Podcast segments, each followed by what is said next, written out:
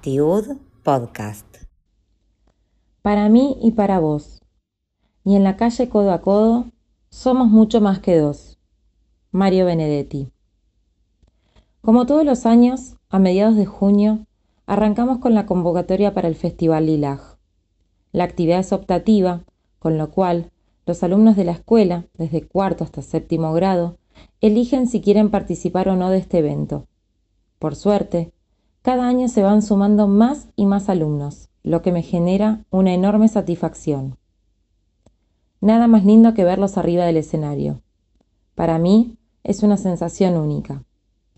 Además, es maravilloso verlos disfrutar, sonreír, brillar y bailar, o como decimos nosotros, ricudiar.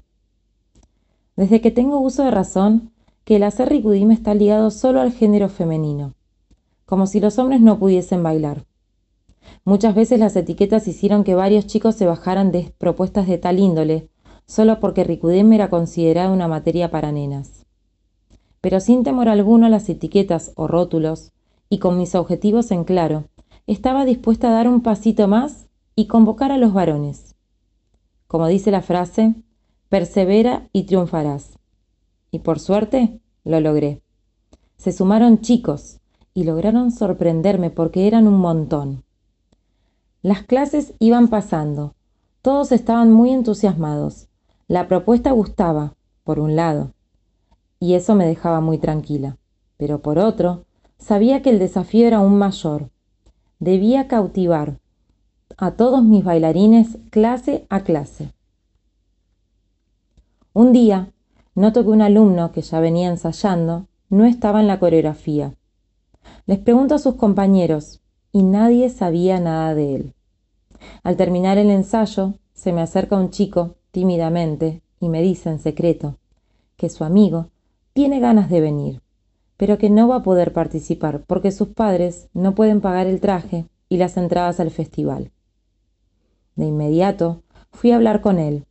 Quería preguntarle por su situación, por sus ganas de participar y hacerle saber que me importaba, y que algo iba a hacer para que pudiera estar. Me puse en contacto con mi coordinadora y la escuela se hizo cargo de los gastos. Él tenía muchísimas ilusiones de participar, de compartir con sus amigos, y yo tenía muchas ganas de que él pudiera estar ahí bailando y disfrutando de esta experiencia. Hablamos con los padres, les comunicamos la decisión y logramos que participara de la coreografía. Al otro día del festival, se acercó con una sonrisa de oreja a oreja y me entregó un sobre. Adentro, un dibujo que decía un gracias inmenso y bien colorido.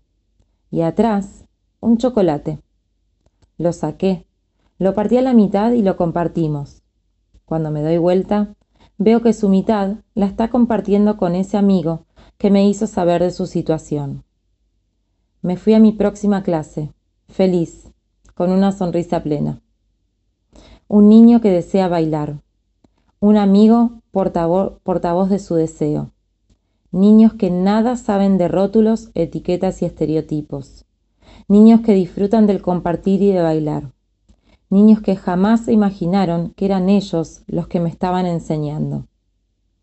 Cuando hablo de ir más allá como Morá, de dar un paso más, de enfrentarme a nuevos desafíos, me refiero a esto. Algo tan sencillo y tan mágico, donde Talmid y Moré se funden con la experiencia misma de estar aprendiendo uno de otro sin saber quién es quién, replicando enseñanzas de esas que dejan huella. Ese día me sentí realizada, plena y feliz, porque definitivamente el para mí y para vos se hizo presente, en ellos, en mí y en nosotros.